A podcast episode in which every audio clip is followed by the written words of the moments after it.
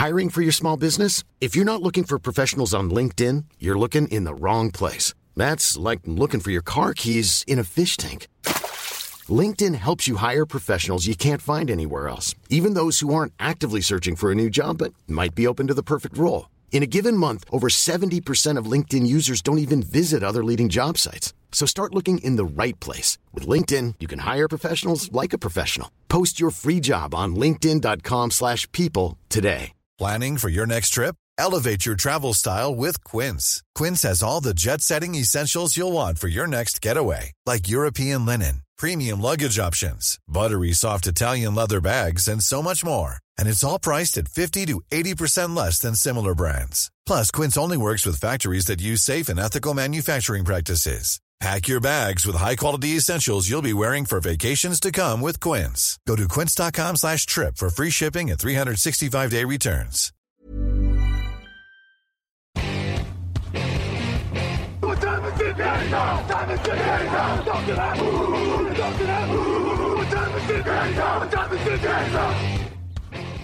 Et bonjour à tous, bienvenue pour un nouvel épisode draft euh, pour vous parler des joueurs qui nous ont conquis pendant ce début de saison et à l'inverse euh, des joueurs qui nous ont déçus. Alors on pourrait faire deux heures d'émission mais on a choisi de, de prendre deux joueurs chacun avec Jean-Michel, mon acolyte qui est toujours là. Salut Jean-Mi. Ouais, salut Victor, bonjour tout le monde.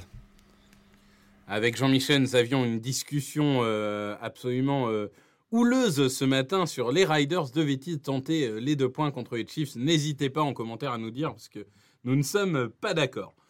Jean-Michel, on va donc parler draft, hein, puisque la NFL, euh, ce, sera sur d'autres podcasts. Et alors, quand je t'ai demandé quel est le, le joueur qui t'a le plus conquis, bon, évidemment, tu avais une petite liste hein, de, joueurs euh, dont on aurait pu parler, euh, Clark Phillips, euh, euh, Tuli, euh, Tuipulotu, Endon Hooker, etc. Tu as choisi de nous parler de Tyree Wilson, le Edge de Texas Tech, qui après déjà une saison à, à, à 7 plaquages et 13 euh, plaquages et demi pour perte l'année dernière, on est déjà en 6 matchs à 6, 6 sacs et, et 9 plaquages pour perte. Euh, il fait 1m98 pour 124 kg. Alors dis-nous ce que tu as aimé chez Tyree Wilson. Bah, c'est un defensive end qui est très costaud, très complet. Déjà, c'est ça que j'aime. Tu vois, tu viens de donner ses stats. Donc, 6 sacs, déjà, c'est très bien. Surtout que l'année produit déjà pas mal l'année dernière. Mais tu as ajouté 9 plaquages pour perte. Donc, ça veut dire, vu que les sacs, c'est aussi un plaquage pour perte, ça veut dire qu'il y a également 3 stops des coureurs derrière la ligne d'engagement. Et ça, ça me plaît beaucoup. Ben, ça se voit déjà à son physique. C'est vraiment quelqu'un de très costaud, de très puissant. Et donc, il peut aller mettre la pression. D'ailleurs, il suscite très souvent des prises à deux. Mais il peut aussi aller euh, aplatir les coureurs derrière la ligne d'engagement. Et ça, c'est vraiment très précieux. Je veux dire, en NFL, oui, c'est très bien d'avoir des pass rushers très fluides, très fins, qui vont juste être là pour mettre la pression. Les spécialistes, c'est important également. Mais quand tu es un joueur complet, ça veut dire que tu peux jouer les trois tentatives. Et ça, c'est ce qui me plaît en tout premier lieu chez Tyree Wilson. Voilà. Après, j'aime bien ses moves. Alors, il est souvent en bull rush. Ben, tu me diras, je viens de dire qu'il est puissant, donc il a raison de se servir du bull rush. Mais je le vois également bien se servir du swim move, du rip move. Alors, le swim move, vous voyez, c'est un mouvement qui rappelle un petit peu le mouvement d'un nageur qui nagerait le crawl, par exemple. C'est-à-dire qu'avec ses bras, il passe par-dessus les bras du lineman pour le passer. Et le rip move, c'est au contraire, ça ressemble un petit peu à une percute que ferait un boxeur. C'est passer ses bras par-dessous. Et dans les deux cas, c'est pour passer et déborder son opposant. Et ça, il fait plutôt bien.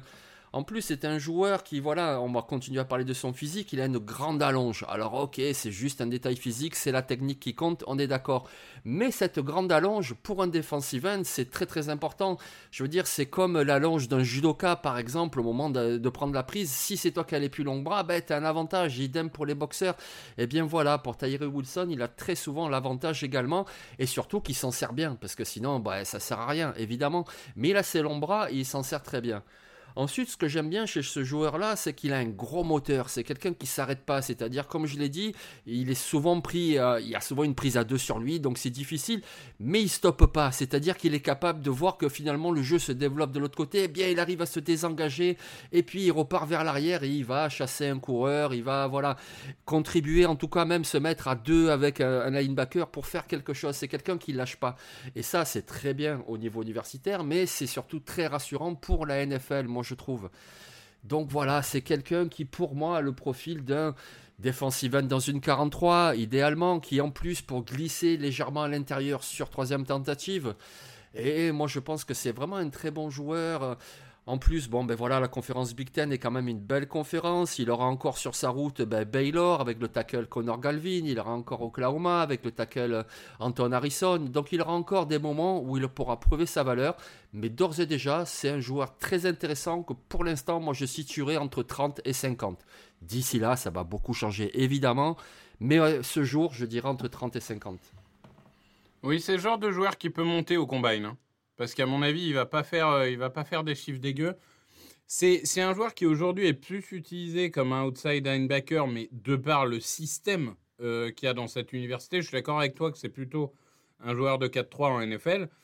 C'est, euh, et, je veux pas que ça paraisse restrictif, c'est un setter, je pense. Et, et c'est une bonne chose. Il faut toujours avoir un profil un peu setter et un profil un peu plus mobile, etc c'est un joueur qui va enfoncer la ligne adverse.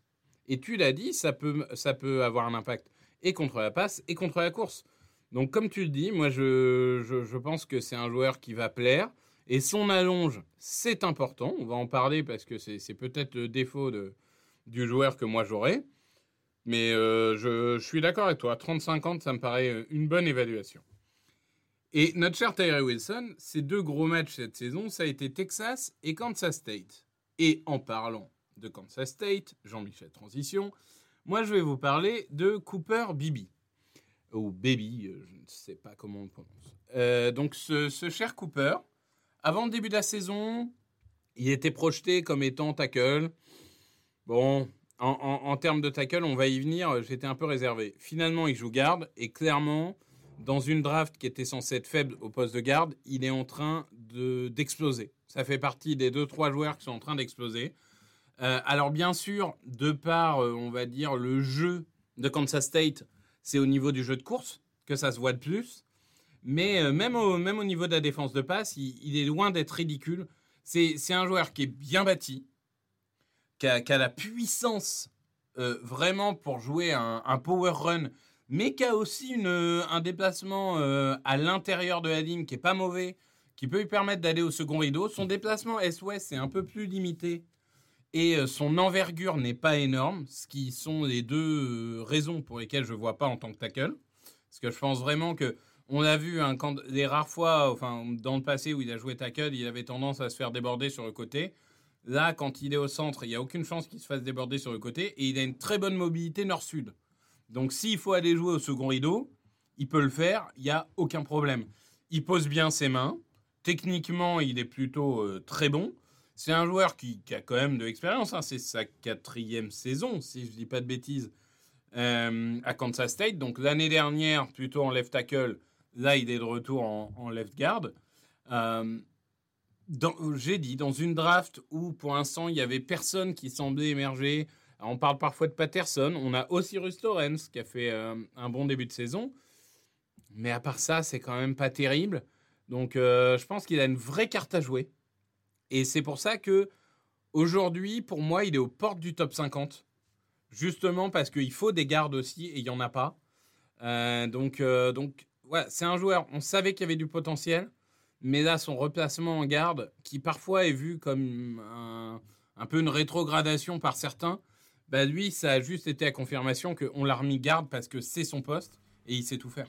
Oui, oui, moi j'aime beaucoup. Hein. En garde gauche, c'est vraiment quelqu'un de très solide, très imposant. Je veux dire, pour le jeu au sol, euh, il, ouvre bien les brèches, il fait, il s'associe bien dans l'ordre des prises à deux. Il sait également décrocher sur le second rideau c'est quelqu'un vraiment en left guard, c'est très important. Hein. Je, moi, j'aurais même tendance à le voir un petit peu plus haut que ça, même une fin de premier tour, je ne serais pas choqué. Je veux dire, euh, allez, une équipe comme les Bills qui devrait être dans cette zone-là, entre 28 et 32, ben voilà, c'est, ça leur manquerait, ça leur manque un guard comme ça. Et, tu l'as dit en tant que tackle à temps plein, non, ça le fait pas parce que voilà, tu, tu l'as décrit. Mais par contre, c'est en plus quelqu'un qui a cette possibilité-là, c'est-à-dire que tu as un blessé dans le match, eh ben voilà, il te finit le match en tant que tackle, il peut le faire, tu vois, comme ça, euh, par à coup. Donc c'est vraiment quelqu'un de très très intéressant, moi j'aime beaucoup. D'ailleurs, on l'avait vu, c'était pas ce week-end, c'était le week-end d'avant où il avait joué tout le match guard et puis le tackle s'est blessé, ben, il a fini le match en tant que tackle et c'est bon, ça a fait la maille. Ouais, Chad Bébé, c'est vraiment un très bon joueur et guard, c'est vraiment très important. C'est parfois dévalorisé, mais c'est très important. Oui, oui, bah, par exemple, les Eagles qui ont perdu coup sur coup leur left tackle 1 et 2, ils étaient bien contents d'avoir un Briscoe euh, d'Auburn, euh, qui n'est pas un tackle de métier, mais euh, qui a l'expérience parce qu'il jouait tackle à Auburn.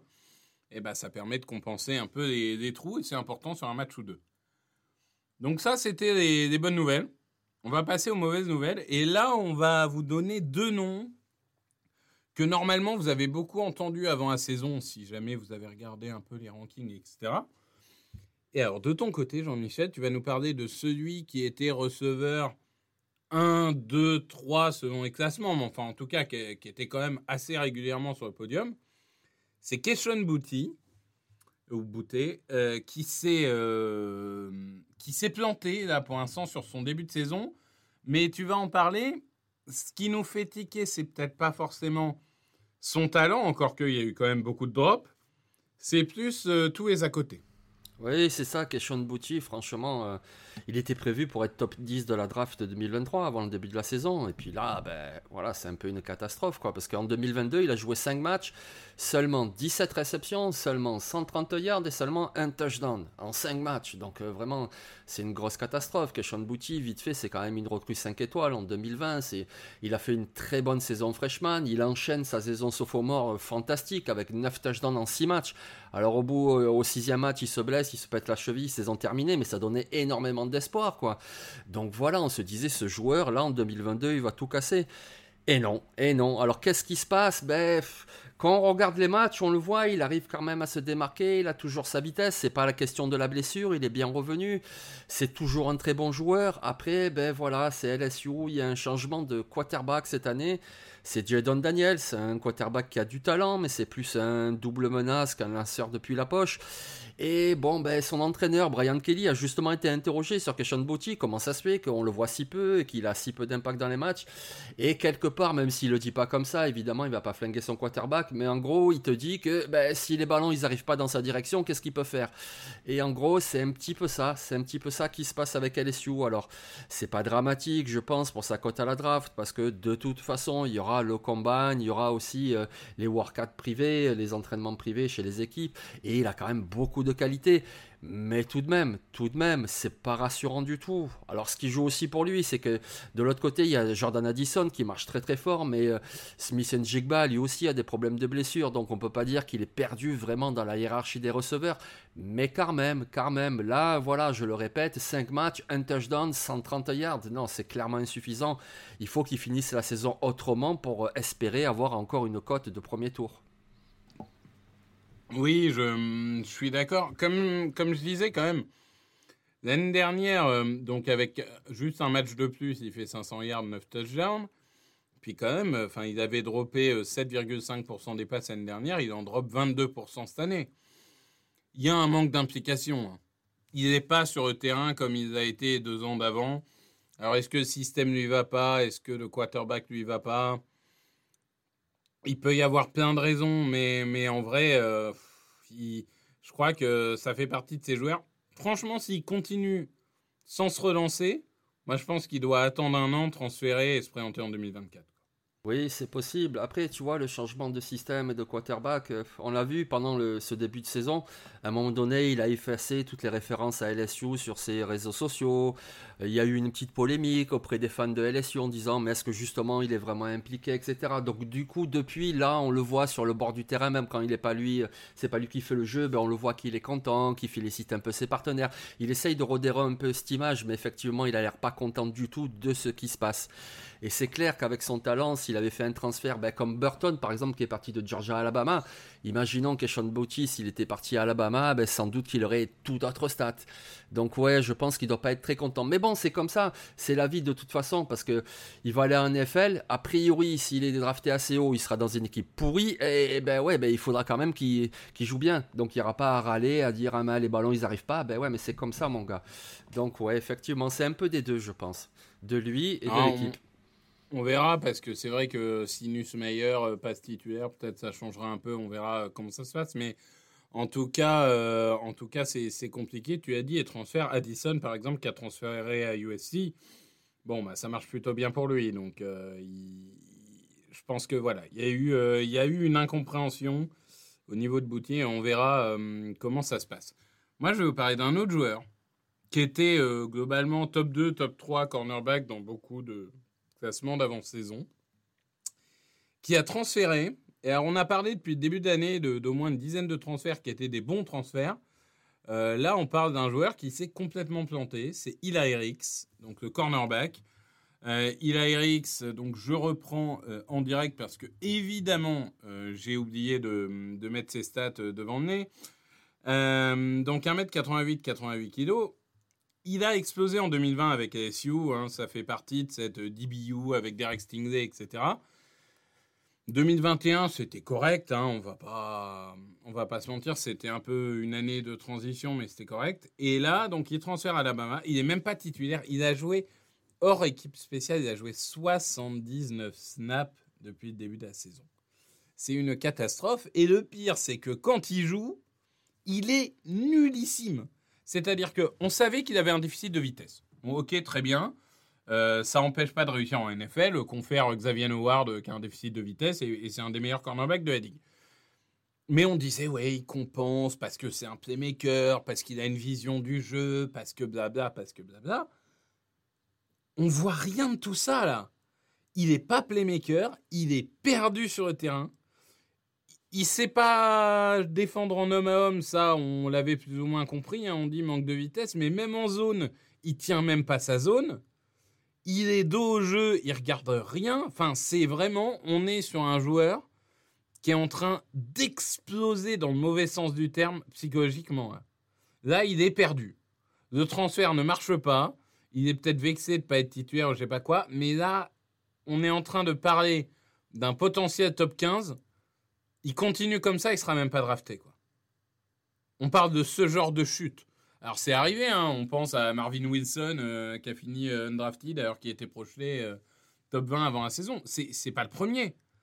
Mais là, pour un joueur aussi regardé, à une position aussi regardée dans la plus grande université du pays, c'est choquant. Parce que si nous on l'a vu, euh, je peux t'assurer que tout le monde a vu, puisque les matchs d'Alabama, il y a à peu près euh, 200% des scouts en NFL qui les regardent. Donc euh, là, c'est quand même. euh, on, est sur une explosion presque historique. T'en penses quoi, Jean-Michel? Ben, mon avis, c'est que voilà, euh, comme tu dis, avant le début de la saison, on pensait même que ça serait un top 10 de la draft. Pourquoi? Parce qu'il est grand, il a des bons ball skills, euh, a priori, il a tout ce qu'il faut. Ouais, il manque un peu de vitesse, mais attention, c'est un super prospect, quoi, vraiment. Et l'Irix. En plus, bon, déjà, LSU, c'est quand même une très bonne équipe, mais tu vas à Alabama, tu as la chance d'aller à Alabama. Après, je sais pas si c'est corrélé, mais bon voilà, euh, cette intersaison là, cet été, il est chez lui dans le Mississippi, puis il se fait arrêter par la police, excès de vitesse, il roule sans assurance, et dans sa voiture on retrouve de la marijuana. Voilà. Alors c'est sûr, il avait pas un kilo, c'est pas un dealer, mais je veux dire, il avait de quoi fumer lui aussi. Alors je sais pas, j'ai un peu du mal à comprendre, je veux pas juger les gens, évidemment, mais quand même. Il aurait dû transférer à Florida, du coup. Ouais, non, mais tu es con. Mais je veux dire, quand tu as un tel talent, que tu as la chance d'aller à Alabama, ben, je sais pas, évite de rouler si tu n'as pas d'assurance, évite aussi de faire un excès de vitesse. Et puis, la marijuana, ben écoute, ben, t'en fumes un petit peu chez toi, mais évite de te balader avec, on sait jamais. Enfin, après, voilà, je sais pas si ça a une corrélation avec le terrain, mais disons que le gars, ben, déjà, ça donne pas des gages vraiment d'intelligence. Et puis voilà, Alabama, de toute façon, ça pardonne pas. Si tu y es et que tu es bon, alors tu es dans la meilleure exposition possible. Et en plus, tu es dans une équipe qui te permet de briller parce que tu vas avoir du pass rush qui va euh, favoriser ton travail de cornerback, de couverture, etc. Mais si tu fais pas ce qu'il faut, ben, tu es vite sur le banc. Parce que des joueurs de talent à Alabama, il y en a plein. Je veux dire, euh, les defensive backs Alabama, laissez tomber entre Malaki Moore, Brian Branch, Kool McKinstry, etc. bref, voilà, tu es pas bon, ben tu joues pas. Et il est pas bon, il joue pas. Et ouais, c'est vraiment un peu une énigme. Alors, la saison n'est même pas à la moitié, il peut encore rebondir, on le souhaite évidemment, hein, comme dirait Paga. Mais pour l'instant, c'est vraiment très très mal barré, ouais. Ouais, et puis tu l'as rappelé, les, les, on va dire les péripéties hors terrain. Il y a certaines universités où ça passe et il y en a d'autres où ça passe pas. Je pense que Nick Saban, ça fait partie des mecs où ça passe pas trop. Euh, donc, euh, donc ça, c'est sûr que, ça joue en sa défaveur. Bon voilà, donc on a, on a fait le tour avec ces, surtout ces deux déceptions de, de joueurs très cotés.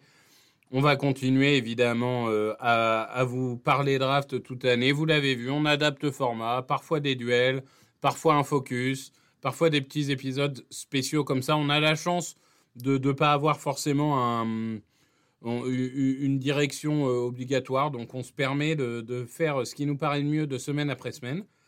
Euh, on a encore une belle semaine de college football euh, qui arrive. Le, mois d'octobre, en général, c'est le mois décisif. Hein.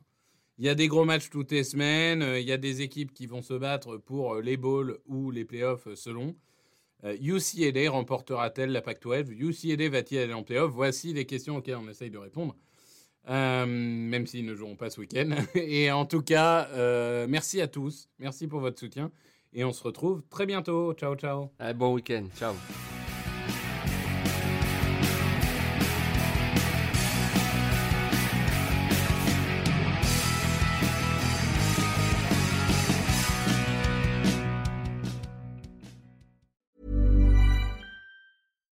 Hi, I'm Daniel, founder of Pretty Litter. Cats and cat owners deserve better than any old-fashioned litter. That's why I teamed up with scientists and veterinarians to create Pretty Litter. Its innovative crystal formula has superior odor control and weighs up to 80% less than clay litter.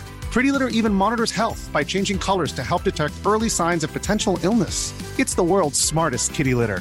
Go to prettylitter.com and use code ACAST for 20% off your first order and a free cat toy. Terms and conditions apply. See site for details. Even when we're on a budget, we still deserve nice things. Quince is a place to scoop up stunning high-end goods for 50 to 80% less than similar brands. They have buttery soft cashmere sweaters starting at $50, luxurious Italian leather bags, and so much more. Plus, Quince only works with factories that use safe, ethical, and responsible manufacturing. Get the high-end goods you'll love without the high price tag with Quince. Go to quince.com/style for free shipping and 365-day returns.